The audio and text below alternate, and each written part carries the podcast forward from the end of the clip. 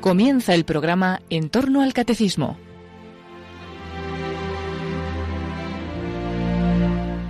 para profundizar en el misterio de Cristo que el padre Luis Fernando de Prada está explicando en su programa sobre el catecismo de la Iglesia Católica.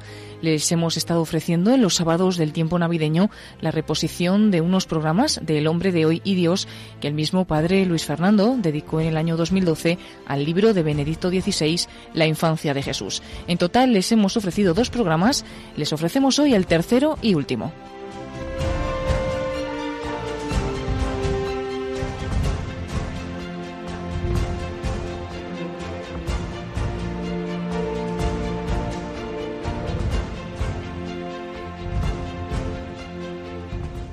¿Nació realmente Jesús en Belén? ¿Quiénes eran los magos de Oriente? Son temas que trata el Papa Benedicto XVI en su libro sobre la infancia de Cristo. Hoy seguimos comentando este gran texto. ¿Nos acompañas?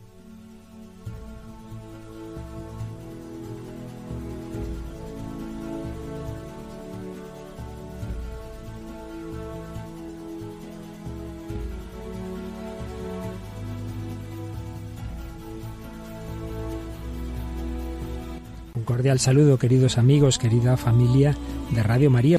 Programa hoy del equipo, del sencillo equipo. Tenemos a Tamara Blandino. ¿Qué tal, Tamara? Muy buenas.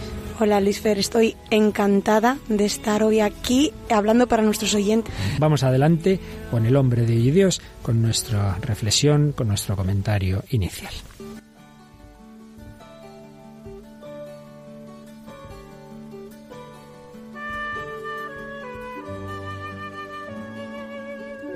Estamos hablando de este libro del Papa sobre la infancia de Jesús, estamos hablando del nacimiento de Cristo, de su natividad. Y recuerdo haber leído un artículo unos artículos de Juan Manuel de Prada y del teólogo Legario González de Cardenal y ambos coincidían en que la cuestión decisiva no es si Dios existe o no, sino si Dios se ha hecho hombre o no. O esto ha sucedido y entonces hay motivos para la alegría y la fiesta, o no ha sucedido y entonces, como diría San Pablo, somos los más desgraciados de los hombres. Ya en tiempo de Chesterton decía él que muchos han convertido la fiesta de Navidad en una exhibición de frivolidad, y explicaba el gran escritor converso inglés, porque la frivolidad es el intento de alegrarse sin nada sobre lo que alegrarse, y no queda ni siquiera la más débil sugestión de regocijo, sino tan solo de ruido y alboroto. Y es verdad, el sentido originario de la fiesta es que hay un motivo grande por el que nos juntamos, por el que celebramos, por el que nos alegramos. Pero hacer fiesta por hacer fiesta, vamos de fiesta a qué? Pues a divertirnos, pero ¿qué celebramos? Nada, que hay que pasárselo bien. Se va perdiendo el sentido originario. Esto, por desgracia, pasa mucho también con el nacimiento de Cristo. Juan Manuel de Prada escribía en otra ocasión, no hay felicidad sin una aceptación plena de lo que somos, lo que incluye una dimensión trascendente el hombre contemporáneo, el hombre de hoy, al expulsar a Dios de su horizonte vital, se ha convertido en un ser demediado y por tanto infeliz. Intenta acallar esa infelicidad con lenitivos, lenitivos para acallar la protesta de su naturaleza. Desde el consumismo hasta ese humanitarismo falsorro, dice Juan Manuel, que no es primo mío, pero sí buen amigo Juan Manuel de Prada. Y así pretendemos celebrar, pretendemos estas navidades laicas tantas veces en las que la infelicidad que el hombre contemporáneo vive como una amputación la trata de paliar mediante colocones de morfina. Pues el nacimiento de Cristo, esa fiesta de la Navidad es la fiesta a través de la cual el hombre reconoce la presencia de Dios en la aventura humana y por tanto la dimensión trascendente de su propia vida. Cuando Dios nace, algo bueno y nuevo nace dentro de cada hombre, en su más ensimismada esencia. Al asumir como propio ese ingrediente divino, el hombre se siente más completo y conforme consigo mismo, y de esa conformidad brota la verdadera felicidad. la gran politóloga judía Hannah Arendt escribía que un nacimiento constituye el milagro que salva al mundo de su agotamiento natural e incluso moral. Natalidad significa el surgimiento de lo nuevo, la efectividad de un inicio. todo nacimiento, todo niño, pues significa algo nuevo, es una persona distinta a las demás. La natalidad supone la posibilidad de un nuevo comienzo, capaz de conferir a los asuntos humanos fe y esperanza.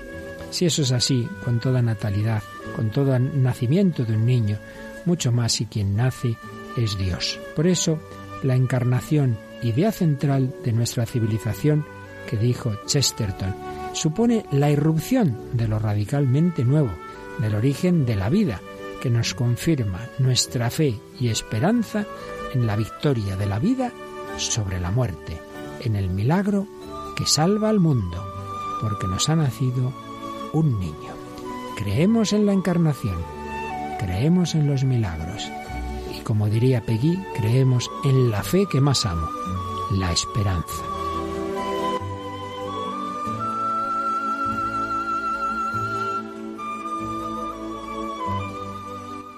Con estas bellas palabras de estos escritores tan sabios, pues ya hemos, nos hemos ido introduciendo o retomando el tema que llevamos ya dos programas y este es el tercero y último, pero que nos gustaría también que fueran más sobre el libro del Papa, sobre la infancia de Jesús. Naturalmente no pretendemos decir todo, ni siquiera resumir todo, es imposible y además no está bien, porque lo que hay que hacer es cogérselo cada uno, como tú, Tamara, has hecho, leerte el librito poco a poco, ¿verdad? Que, que se puede, como el otro día comentaba, se puede leer perfectamente sin ser ahí un doctísimo teólogo. Efectivamente, yo creo que hay un par de palabras que he tenido que buscar y eso no es mucho. De hecho, un libro que no te hace por lo menos aprender un par de nuevas palabras no es un libro. No es un libro. No es un libro.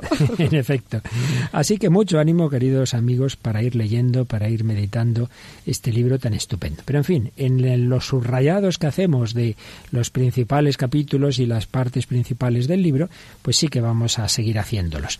Y nos habíamos quedado en el capítulo precisamente eh, del nacimiento de Jesús en Belén. Y el Papa pues se fija en eso que dice San Lucas, que todos recordamos muy bien, que no hubo sitio para ellos, para María y José, en la posada, y lo relaciona con esa frase tremenda del prólogo del Evangelio de San Juan. Vino a su casa y los suyos no lo recibieron. Porque, explica Benedicto XVI, para el Salvador del mundo, para aquel en vista del cual todo fue creado, no hay sitio. Y así vemos el cambio de valores que hay en la figura de Jesucristo. Bien, ahí estábamos recogiendo esta idea del Papa, pero avanzamos cuando nos habla de que María envolvió al niño en pañales. El niño envuelto y bien ceñido en pañales aparece como una referencia anticipada a la hora de su muerte. Es desde el principio el inmolado. Por eso el pesebre se representaba muchas veces como una especie de altar. Y San Agustín hacía alusión a que el pesebre es donde los animales encuentran su alimento. Pues bien, ahora yace en el pesebre quien se ha indicado a sí mismo como el verdadero pan bajado del cielo, como el verdadero alimento que el hombre necesita para ser persona humana, el alimento que da al hombre la vida verdadera, la vida eterna. El pesebre se convierte así en una referencia a la mesa de Dios, a la que el hombre está invitado para recibir el pan de Dios. Y, tenemos aquí la famosa página que parece que es la única que algunos se han fijado y que encima la han leído mal, porque hay gente en este mundo que se ve que no sabe leer, Tamara, que es la página del buey y la mula. Me han preguntado por eso varias personas. Vamos a, leer prácticamente, bueno, si solo es una página, así que casi la vamos a leer entera para que la gente se entere mejor, sí, mejor. Porque es que se, oye cada cosa que uno dice, Dios mío, Dios mío, Dios mío, qué, qué tontería es decir lo que dice uno, que dice otro, que dice otro, y al final es que no, no, no estás diciendo lo que dice el autor, ¿verdad?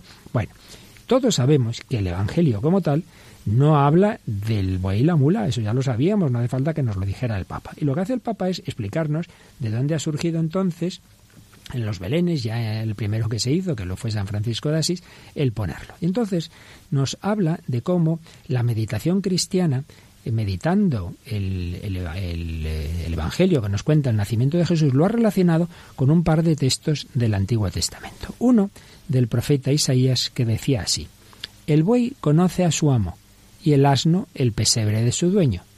En cambio, Israel no me conoce, mi pueblo no comprende. Es decir, Dios se quejaba a través de Isaías de que si el buey conoce a su amo y el asno el pesebre de su dueño, en cambio Israel no conocía a su dueño, que es Dios. Bien, un primer texto en donde un profeta habla del buey y y del asno. Bueno, también en la versión griega de Habacuc 3.2 aparece esta expresión.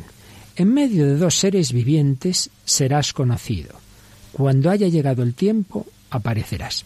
Esto se refiere, esos dos seres vivientes, a esos querubines que se representaban eh, en el arca de la alianza. Todos sabemos que hay un símbolo muy fuerte de la presencia de Dios en el pueblo de Israel, eh, ya desde el desierto y luego en el templo, que era el arca de la alianza. Y en esa arca de la alianza hay representados dos querubines que están como adorando a Dios ahí misteriosamente presente. Pues bien, el pesebre sería como el arca de la nueva alianza en la que Dios, Dios hecho niño, misteriosamente custodiado, está entre los hombres, y ante la cual arca ha llegado la hora del conocimiento de Dios para el buey y el asno, que es la humanidad, compuesta por judíos y gentiles. Entonces, uniendo Isaías 1.3, eso que decíamos es alusión al buey y al asno, y Habacuc 3.2, también Éxodo y algún otro eh, texto más, y el pesebre, pues se ha visto sencillamente a los dos animales como una representación de la humanidad de por sí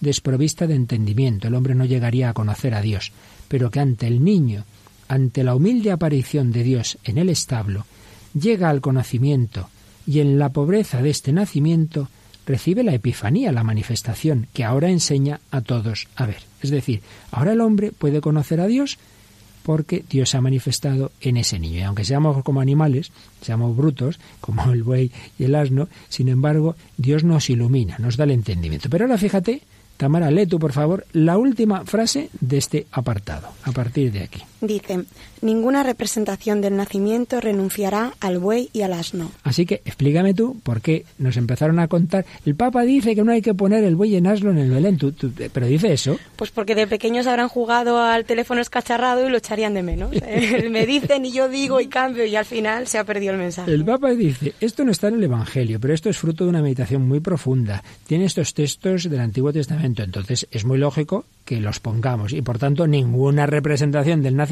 renunciará al buey y al asno. Pues señores, lean ustedes, por favor. Lo dice literal, ¿eh? Pero es que eso, cuando están tanta gente a un nivel tan por debajo de Benedicto XVI, pues que no saben qué hacer con el pobre, ni lo entienden o, lo quieren ridiculizar y los que hacen el ridículo pues son los que dicen estas tonterías. Bueno, estamos pasándonos en Radio María, no hay que meterse con nadie, pero es que a veces uno... Yo no he dicho nada. Ya se enfada un poco, la verdad, uno se enfada un poco. Bueno, pues sí, buey y, y que no seremos aquí tú y yo, pero bueno. Pero, pero no estaría mal estar ahí con el niño Jesús, ¿verdad? No, para nada. En, cualquier caso. Después el Papa nos habla, nos explica eso de que dice María dio a luz a su hijo primogénito. Y nos explica que en el lenguaje semítico primogénito no significa necesariamente el primero de otros más, sino que es un término teológico, es el consagrado a Dios. De hecho, pues ya aparece en Moisés, ¿no? El Señor dijo a Moisés, conságrame todo primogénito, todo primer parto, haya o no haya después otros hijos. Y en San Pablo, en la teología paulina, aparece también Jesús como el primogénito de muchos hermanos, es decir, como resucitado, Él es ahora de modo nuevo primogénito, el principio de una multitud de hermanos, porque en el nuevo nacimiento de la resurrección, Jesús inaugura una nueva humanidad. Una vez que la férrea puerta de la muerte ha sido abatida, ahora son muchos los que pueden pasar por ella junto a Él. Más aún, en la carta a los colosenses, San Pablo nos habla de Cristo como primogénito de toda criatura y nos dice todo fue creado por Él y para Él. Y por tanto comenta el Santo Padre. El concepto de primogenitura adquiere una dimensión cósmica. Cristo, el Hijo encarnado, el Hijo de Dios eterno, pero que se ha hecho hombre, es, por así decir, la primera idea de Dios, y precede a toda creación, la cual está ordenada en vista de Él y a partir de Él. O sea, explicamos esto un poquito. Un, un pintor, por ejemplo, tiene la idea de representar pues una determinada persona, ¿no? Y dice, pues voy a representar, voy a pintar a esta, pero ¿dónde la pinto? Pues voy a ponerla en una habitación en la que haya tal luz, tales flores, tal no sé qué. Lo importante es la persona. Y en base a la persona, en torno a ella, pues organiza toda la habitación. Bueno, pues Dios ha pensado desde toda la eternidad, mi Hijo eterno, que se va a hacer hombre, va a ser el centro del universo. Y en, torno de él creó este universo, creó la tierra, creó los ángeles, creó los hombres, creó el buey y la mula. Todo está en función de Cristo. Realmente es una idea muy bonita. Por eso Jesús es el primogénito en ese sentido, que es la primera idea, digamos, en base a la cual vienen todas las demás. ¿Qué más explica el Papa en este capítulo? Pues nos habla, como no podía ser de otra forma, de los pastores, las almas sencillas, almas pobres, que son los primeros que van a ver a Jesús. Pero también nos recuerda el Papa otra cosa que se tiene menos en cuenta, y es que el importantísimo para Israel, rey David, fue escogido cuando era pastor. Él era un pastorcillo, era el pequeño de los hermanos, y, a qué se dedicaba a pastorear las ovejas. Y entonces es elegido rey, es decir, constituido pastor de Israel. Pues bien, Jesús nace entre los pastores y va a ser el gran pastor de la humanidad. El Señor es mi pastor, nada me falta. Después el Papa se extiende bastante, aquí no podremos detallarlo, en algo que tiene mucha implicación para cuando vamos a misa, y es explicar qué es lo que dicen los ángeles al inicio de lo que llamamos el Gloria. Gloria a Dios en el cielo y en la tierra paz a los hombres en quienes Él se complace, o a los que ama a Dios, o los que aman a Dios, o los hombres de buena voluntad. Yo me fijo, Tamara, que en misa muchas veces uno se fija un poquito en la gente así, que vamos diciendo el gloria, gloria a Dios en el cielo y en la tierra paz a los hombres que aman al Señor. Y no dice eso la liturgia. La liturgia española dice que ama el Señor. Fíjate. Fíjate.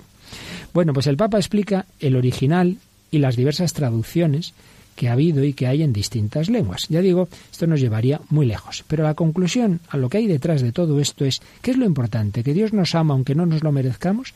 ¿O que nosotros tenemos que poner de nuestra parte y corresponder con nuestra buena voluntad, con nuestro amor a Dios? El Papa dice, bueno, es que las dos cosas son verdad. Las dos cosas son verdad. Gracia y libertad se compenetran recíprocamente. Es verdad, dice, que no podríamos amar si antes no hubiésemos sido amados por Dios. Por eso lo primero es que Dios nos ama en cualquier caso. Pero claro, para que corresponder, la gracia de Dios siempre nos precede, nos abraza y nos sustenta, pero el hombre está llamado a participar en este amor. No es un simple instrumento de la omnipotencia de Dios sin voluntad. Puede amar en comunión con el amor de Dios o puede rechazar este amor. Por eso dice el Papa que la mejor traducción sería la literal y es paz a los hombres de su complacencia, de la complacencia divina. También, eh, ¿cómo se traduce? Gloria a Dios, eh, le damos nosotros gloria, Dios es glorioso en sí mismo, pues sí, Dios es glorioso, es la verdad indestructible, la eterna belleza. Esta es la certeza fundamental, pero también existe de modo subordinado una tarea para nosotros, esforzarnos para que la gran gloria de Dios no sea enturbiada, para que se le dé la gloria de vida. Y finalmente nos fijamos en eh, algo que ya comentamos algo el día pasado, es la relación con Augusto, con el César Augusto. Augusto eh, se presentaba el emperador como Soter, como Salvador universal, como el que trae una buena noticia, la buena noticia de la paz. Bueno, pues evidentemente nos dice el Papa que la paz de Cristo es la verdadera paz universal, que no tiene por qué estar en contra de la paz de Augusto, porque hay diversos ámbitos en la vida eh, de, de la humanidad y se le deja, dice el Papa, a la política el propio espacio. Pero cuando el emperador se diviniza y reivindica cualidades divinas, entonces la política sobrepasa sus propios límites y promete lo que no puede cumplir. Sí, la política tiene su ámbito, la Iglesia no quiere irrumpir en ese ámbito, pero por desgracia muchas veces la política se hace de sí misma una religión, pone al poder político, pone al emperador como si fuera Dios. Finalmente, se nos habla de que los pastores se apresuraron en ir a ver al niño. Y aquí el Papa termina con un parrafito muy espiritual y muy práctico para todos nosotros que dice lo siguiente.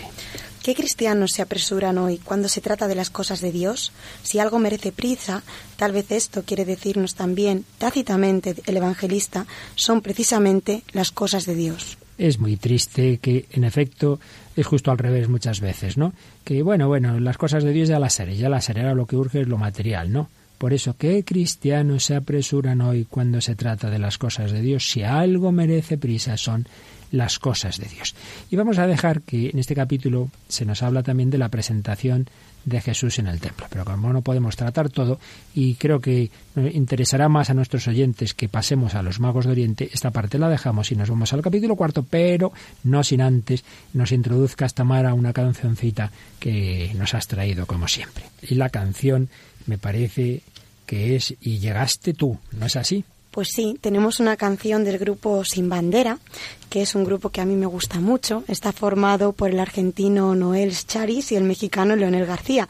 Eh, bueno, surgieron en 1998 y por desgracia, por lo menos para mí, que era fan, en 2007 decidieron separarse, pero bueno, yo quería contarte la historia de dónde surge el nombre de este grupo, que me parece muy bonita y la, he encontrado y es esta. El nombre Sin Banderas adoptaría para transmitir la idea de preocuparse por unirnos más. Este nombre surgió porque ambos pensaban que la sociedad estaba separada, que llega el momento en que ya no se entiende ni en ideología ni en lenguaje y terminamos pensando que uno es el enemigo del otro y que hay que acabar con él. Como el amor no tiene bandera y la música no tiene bandera, de ahí se inspiraron para nombrar a su nueva aventura musical. La pareja quiere hacer sentir el mensaje a través de la música de que somos uno y el sentimiento es la mejor vía de comunicación y el amor la energía primordial que le da sentido a todo. Pues mira, aunque sea una canción diríamos laica, pero es evidente que como siempre buscamos en el programa, tiene mucho que ver con el mensaje de este niño Jesús del que nos habla el Papa en su libro. Así que la escuchamos y seguro que nos sirve también. Y llegaste tú.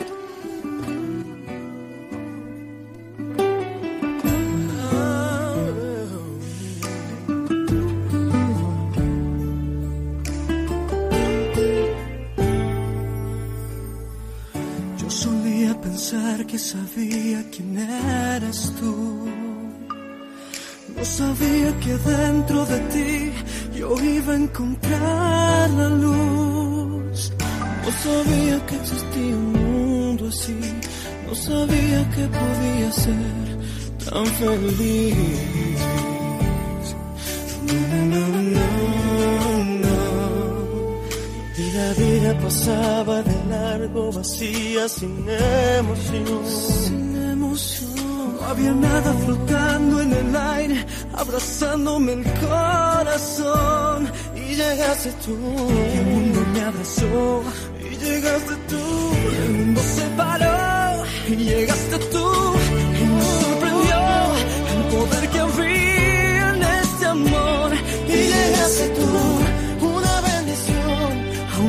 Recuerdo el momento en que todo cambió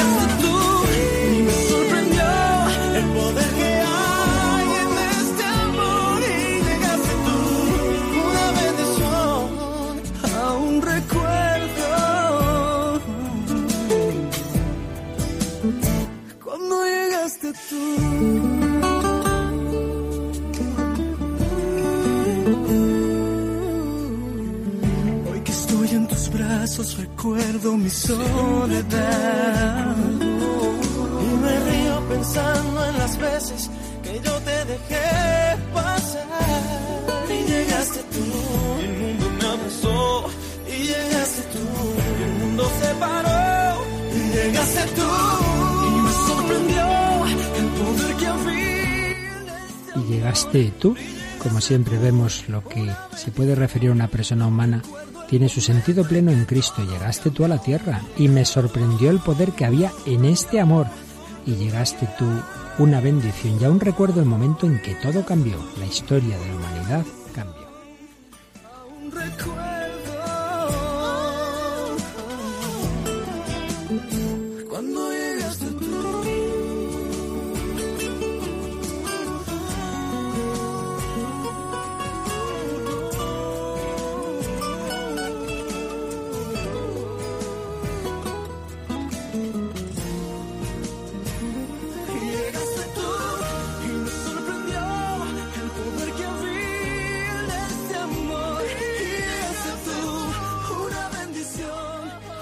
Hoy que estoy en tus brazos recuerdo mi soledad y me río pensando en las veces que yo te dejé pasar y llegaste tú y el mundo me abrazó.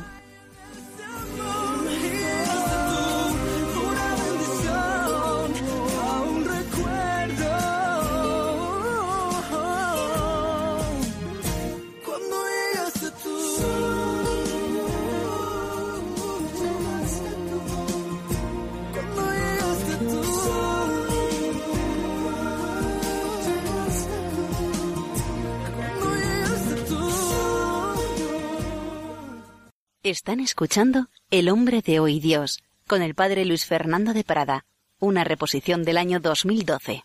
Cuando llegaste tú, cuando llegó Jesús, el mundo cambió y desde todas las artes, desde todas las disciplinas, se ha reflejado a Cristo en la pintura, en la escultura, en la literatura, también en el cine. Y vamos trayendo últimamente varias películas sobre el nacimiento de Cristo y hoy una que ya muy clásica y que también en alguna otra ocasión hemos recordado, y que es Jesús de Nazaret, de Cefirelli, que trata toda la vida de Cristo, pero vamos a fijarnos evidentemente en cuando habla de su nacimiento. ¿Nos recuerda los datos básicos de esta película, Tamara, por favor?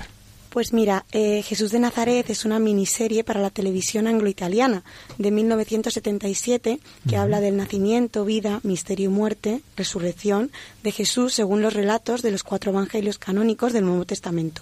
La miniserie, como bien has dicho, está dirigida por Franco C. Firelli y producida por Liu Braid. Se rodó en Túnez y Marruecos con un reparto de estrellas de cine, tanto europeas como estadounidenses.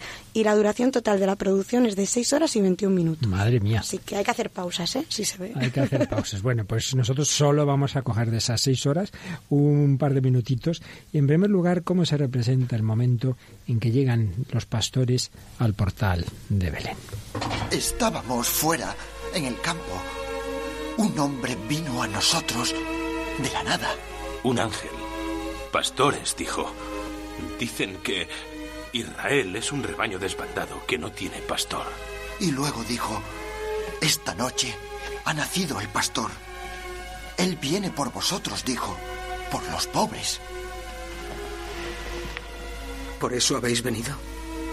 Sí, el hombre dijo.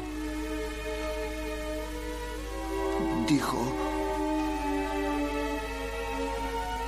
El hombre dijo, hoy, en la ciudad de David, acaba de nacer un Salvador. Acudid. Gloria a Dios en las alturas, dijo. Y paz en la tierra para aquellos que aman.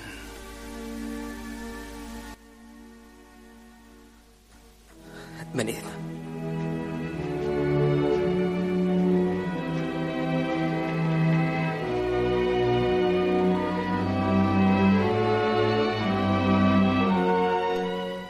Pues la verdad es que reflejaba prácticamente lo que antes recordábamos de ese capítulo del libro del Papa y da la interpretación de aquello para aquellos que aman, ¿eh? para aquellos que aman. Eh, que es esa versión, digamos, como más la parte del hombre, ¿no? Que el Papa dice que también está incluida, aunque la primera y principal es que somos amados por Dios. Y aparece ese Jesús pastor, ellos que son pastores van a adorar al, al, pastor de Israel y al pastor de la humanidad. Pero no solo los pastores judíos, sino que sigue el Evangelio y sigue el libro del Papa hablándonos de unos misteriosos personajes que esos van a venir de más lejos. Y es que el capítulo cuarto de este libro que estamos comentando en El hombre de hoy Dios, Tamara Blandino y un servidor, Padre Luis Fernando de Prada, capítulo cuarto de la infancia de Jesús se titula Los magos de Oriente y la huida a Egipto.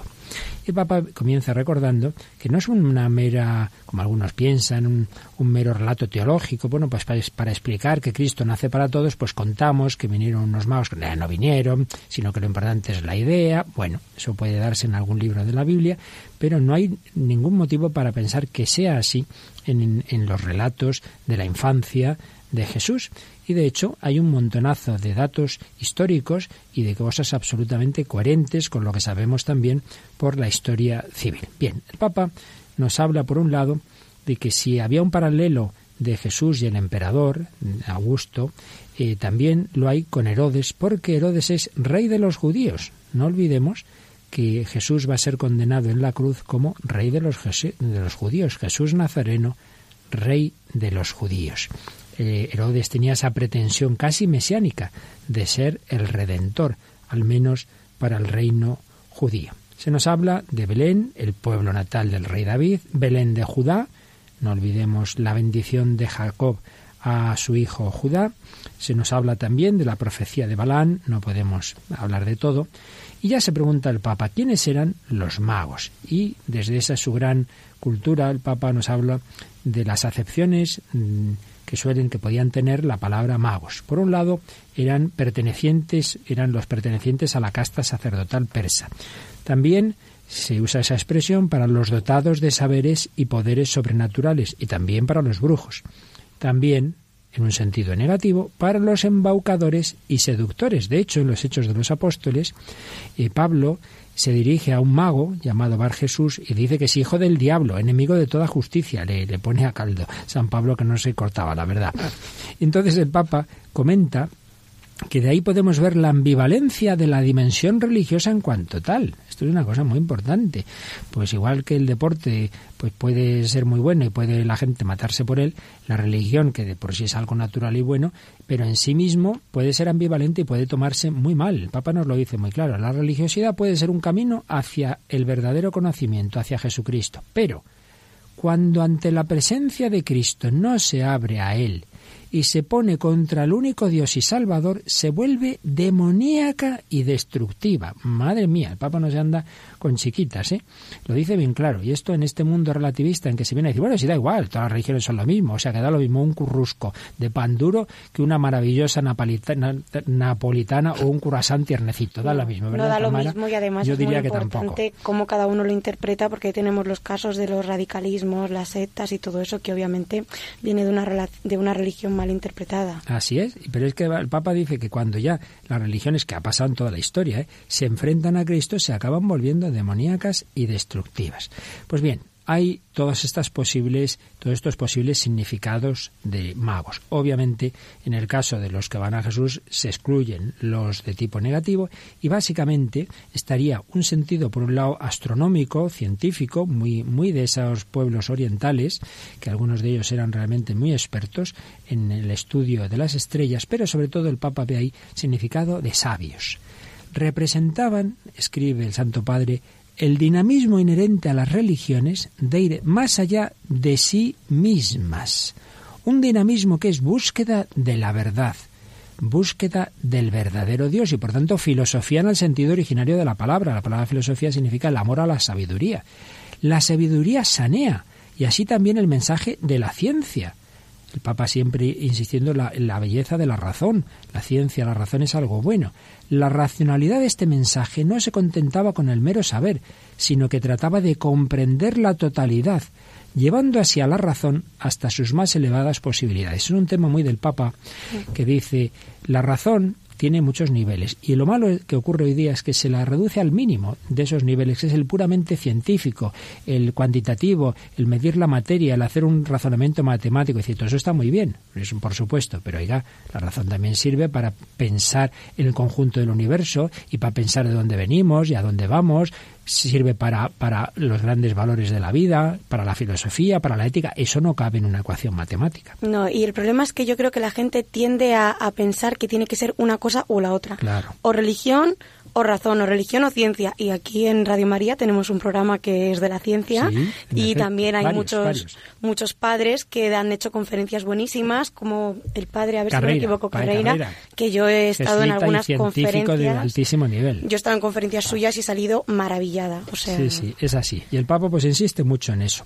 Pues entonces él ve este, este símbolo, ¿no? Los magos representan el camino de las religiones hacia Cristo y la autosuperación de la ciencia con vistas a él. No la negación de la ciencia, sino su autosuperación.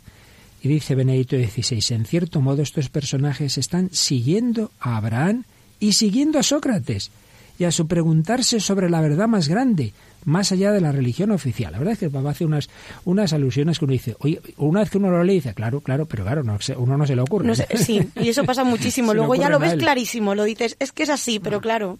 Y luego nos explica también, igual que había hecho con el famoso buey y la mula, nos explica también por qué hemos ido añadiendo con la historia luego, porque aquí el Evangelio se habla de magos, no se sabe nada de reyes, no se dice que sean tres, no hay dromedarios. Bueno, pero el Papa nos lo explica y dice que este relato se ha leído sobre el trasfondo de Isaías 1.3, donde sí que se dan más datos sobre el trasfondo del Salmo 72.10, que se habla de reyes, se habla, en fin, una serie de datos que han ido entrando en la piedad cristiana. No, uno no tiene por qué creerlo, porque repito, eso no está en el Evangelio, pero tampoco tiene nada de extraño.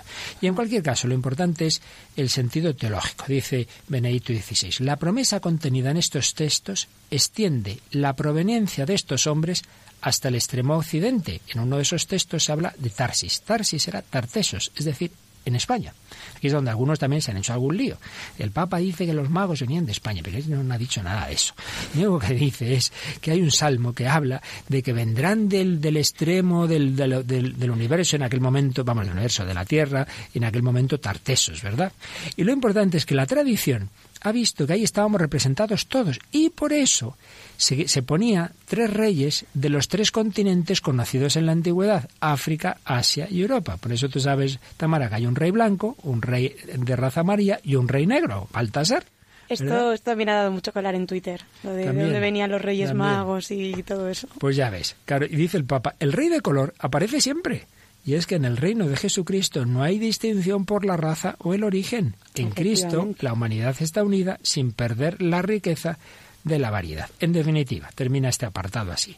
Queda la idea decisiva, a saber, los sabios de Oriente son un inicio, representan a la humanidad cuando emprende el camino hacia Cristo, inaugurando una procesión que recorre toda la historia, representan el anhelo interior del espíritu humano, la marcha de las religiones y de la razón humana al encuentro de Cristo. Qué bonito, qué bonito. Pero vamos a escuchar de nuevo en Jesús de Nazaret una escena, en este caso, de cuando los magos llegan a adorar al niño Jesús.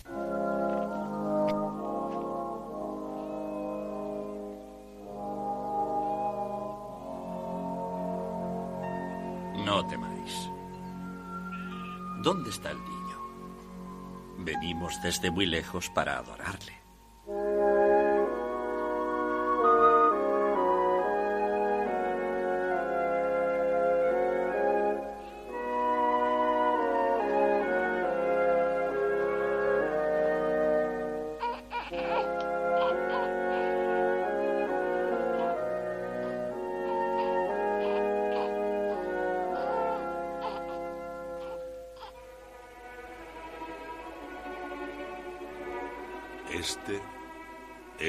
Rey de Israel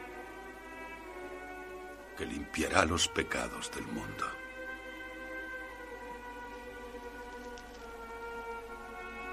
No sabía dónde encontrarle.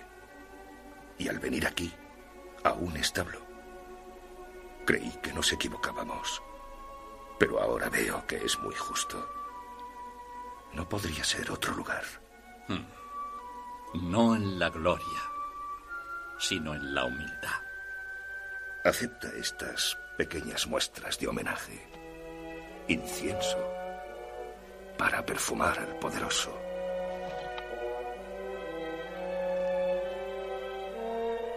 Oro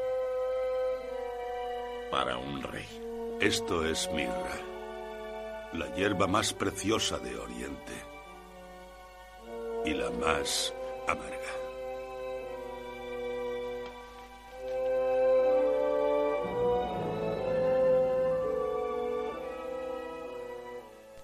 Oro como a rey, incienso como a Dios, mirra como hombre. Es un simbolismo que ha visto la tradición y que el Papa también recuerda y que estaba representada muy bien en conjunto. Esta película representa muy bien la vida de Jesús como todas, tiene sus limitaciones, ya lo dijimos en alguna otra ocasión, por ejemplo, el nacimiento de Jesús de la Virgen aparece la Virgen ahí con dolores y tal, lo cual no está en la tradición del parto virginal, pero vaya, no está mal. ¿Algún dato más de la película, Tamara? Pues sí, además hay que decir que en el guion de la película se buscó un enfoque bastante naturalista, o sea, restando importancia a los efectos especiales tan típicos del cine, mm. cuando los milagros se representan y sin embargo mostrando a Jesús como alguien bondadoso y comprensible. Pero sí que aparece esa estrella que el Papa nos va a decir también bastantes cositas sobre ella. Para empezar, que algunos creen de nuevo que es un mero simbolismo teológico, y luego el Papa va a decirnos el simbolismo, pero va a empezar diciendo que no tiene nada de raro tampoco. Y de hecho, y de hecho esto ya se sabe hace mucho, ni más ni menos que el grandísimo astrónomo Johannes Kepler,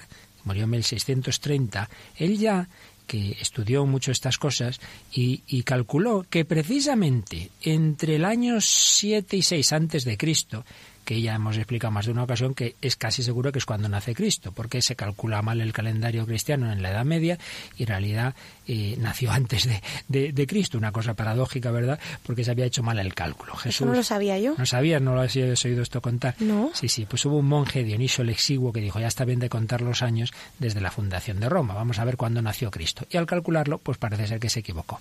Y entonces lo puso unos seis o siete años después de cuando realmente nació Cristo. Ah. Por lo tanto, Cristo nació años antes que Cristo, ¿no? Porque, porque está mal hecho el cálculo. Bueno, pues resulta que entre el 7 y 6 antes de Cristo hubo una conjunción de los planetas Júpiter, Saturno y Marte que produjo una grandísima luz. Esto está atestiguado y, y, más recientemente han aparecido unas tablas cronológicas chinas, recoge aquí el Papa, donde también se habla de una estrella luminosa que se vio durante mucho tiempo. También hay quien habla de una supernova, es decir, que de nuevo aquí la ciencia, la verdadera ciencia, viene a decir, no, no, no, si esto no es tan raro, claro que ha habido... Es que sucedió. Y sucedió y que precisamente en esa época hay testimonios y los cálculos que hizo Kepler de que en efecto eh, se produjo por entonces esa conjunción de esos, de esos planetas. Bien, en cualquier caso, dice el Papa, eh, esos astrónomos de Babilonia, esos misteriosos magos, podían deducir de este encuentro de planetas un evento de importancia universal, pero también porque probablemente conocían las escrituras y es que además había, no solo en Israel, sino en otros pueblos, pues diversas tradiciones de, un momento como que iba a ocurrir un hecho especial, que iba, alguien iba a nacer, que iba a cambiar la historia. Todo eso y unido a que Dios habla en el corazón, pues movió a estos personajes a decir, aquí, aquí hay algo importante, vamos a seguir esa estrella, vamos a caminar hacia Israel que tienen promesas y de, un personaje, vamos a ver qué nos quiere decir esto. Y entonces, de nuevo, ahora ya sí que viene la, la aplicación teológica. Dice el Papa, que los magos fueran en busca del rey de los judíos guiados por una estrella significa que el cosmos habla de Cristo, aunque su lenguaje no sea totalmente descifrable por el hombre el lenguaje de la creación ofrece múltiples indicaciones, suscita en el hombre la intuición del Creador y la esperanza de que un día este Dios se manifestará. Y hace tomar conciencia al mismo tiempo de que el hombre puede y debe salir a su encuentro. Por eso no se quedaron en su casita tranquilamente, sino que dijeron, vamos a ver qué nos quiere decir esta estrella. Por un lado, creación.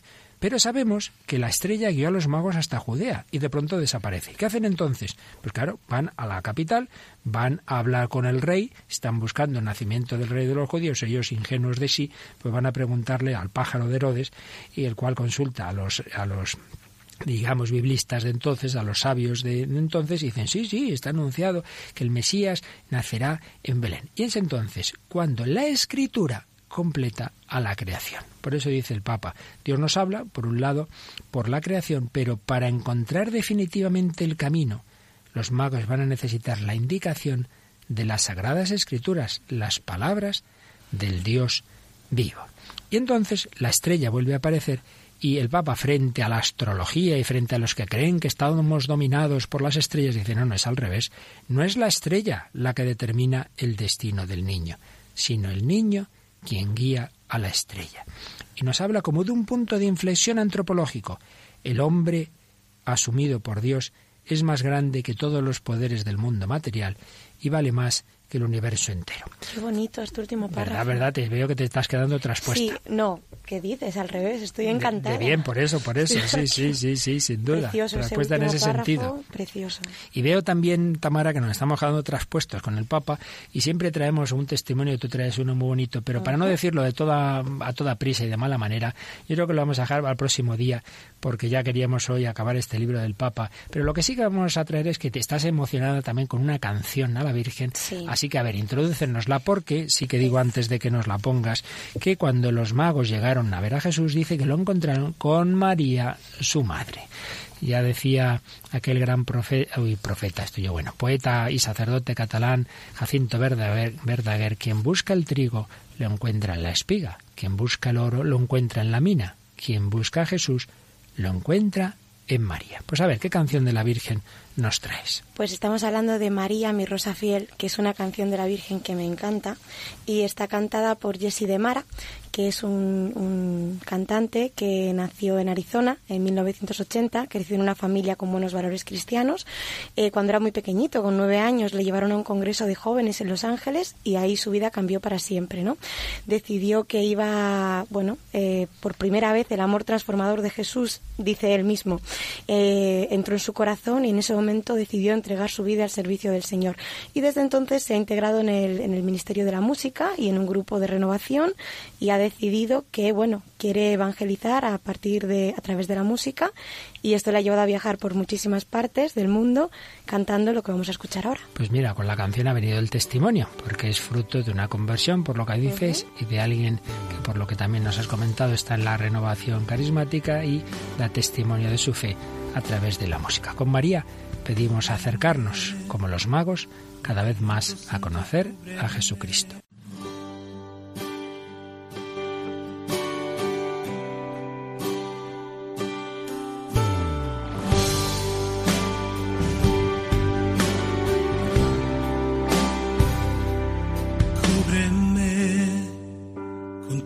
Santo, cúbreme, estoy ciego y no puedo ver. Esta noche se me hace larga. Protégeme, esta tormenta me quiere vencer. Si me perdiera, por favor, búscame y regresame a tu falda.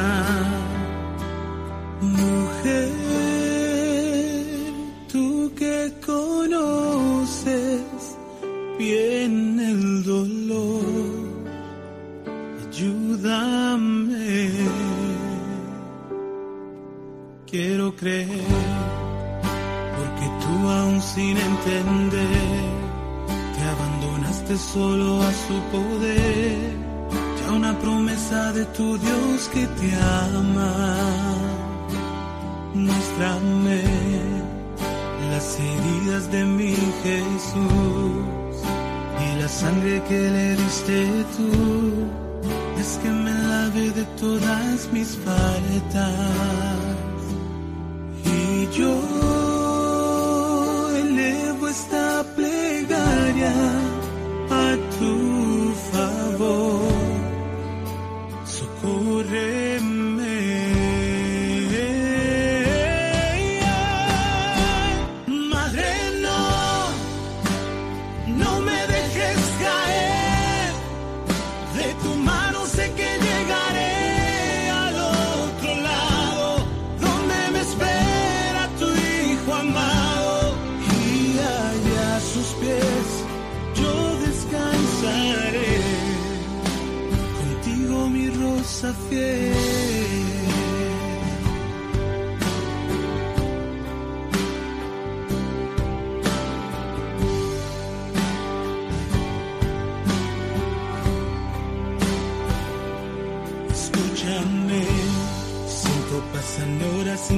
cuente cuenta.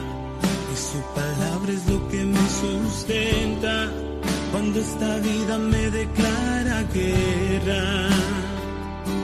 Tomaré, tomaré mi cruz y caminaré.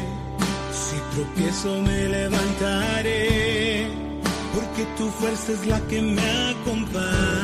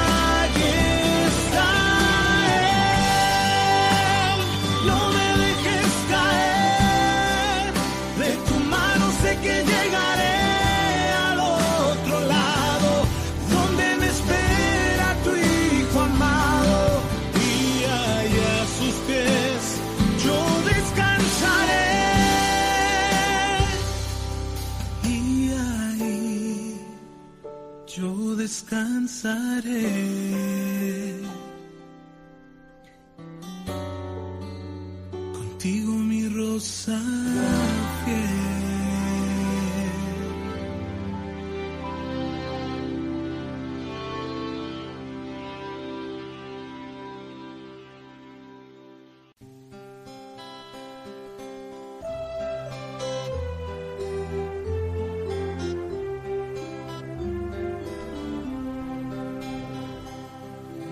Pues ciertamente ha sido una canción preciosa, pero vamos a acabar con esta otra compuesta en su momento en el seminario e interpretada en el seminario de Toledo, puesto que hemos estado hablando de la infancia de Jesús, pedimos a todos, pedimos al Señor, pedimos a la Virgen que nos guíe a todos a través de la estrella, la estrella de la razón, la estrella de la fe, la estrella de la devoción, que nos guíe hacia Jesús, a conocer a Jesucristo, dejar que renazca en nuestro corazón, que es lo que busca el Papa con este libro que hemos ido comentando en estos días.